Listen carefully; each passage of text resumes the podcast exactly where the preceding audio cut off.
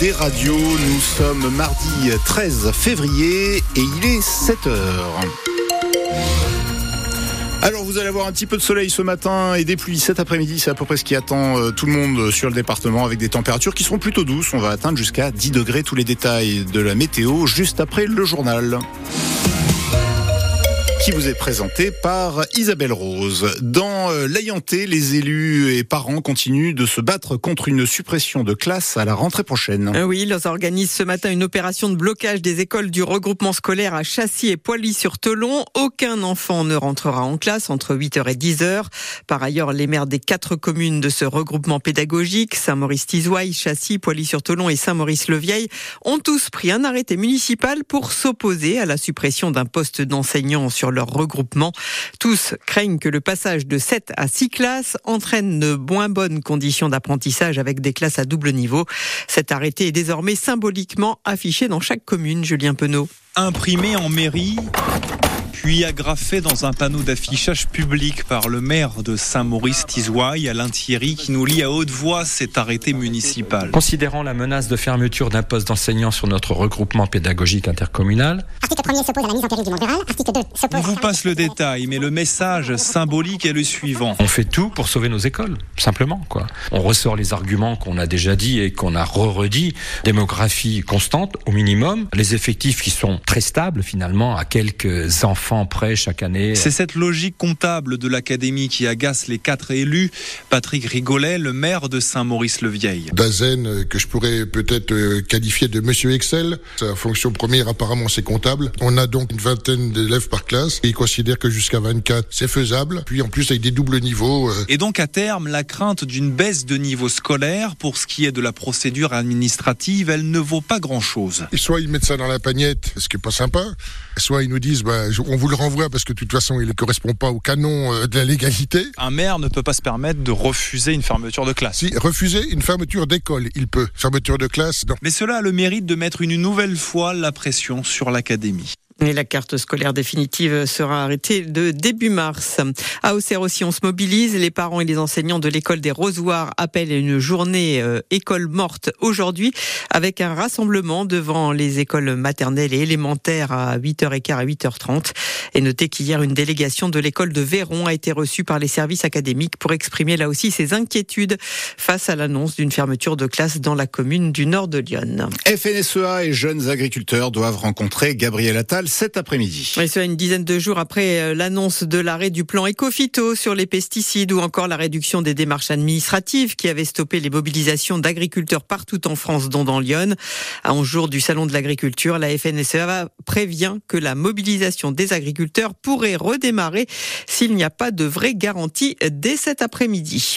En attendant, 100 à 150 éleveurs de l'association des producteurs de lait indépendants manifestent à Paris ce matin. À 11h, ils prendront la parole devant l'Assemblée nationale et rencontreront des députés. Puis ils se rendront au pied de la Tour Eiffel pour distribuer 2000 litres de lait équitable.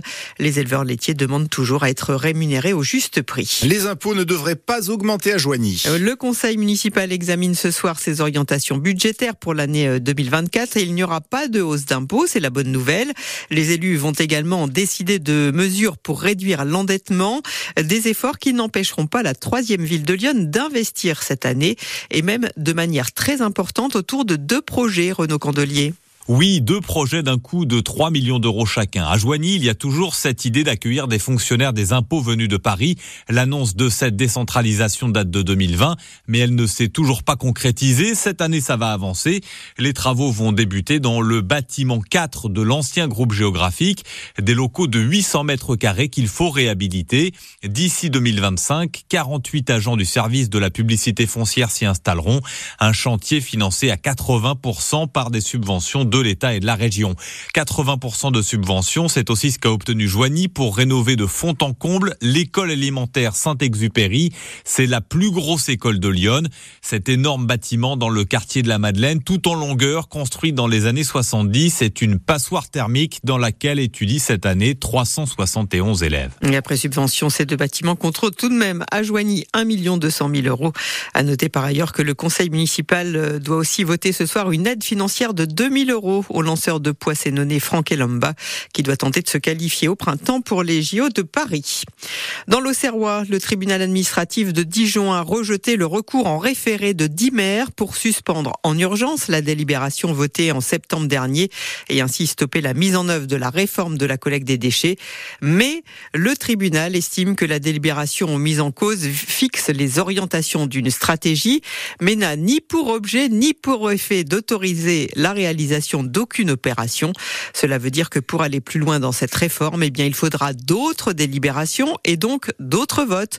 Ce que demandaient les opposants qui considèrent donc avoir remporté une petite victoire quand même.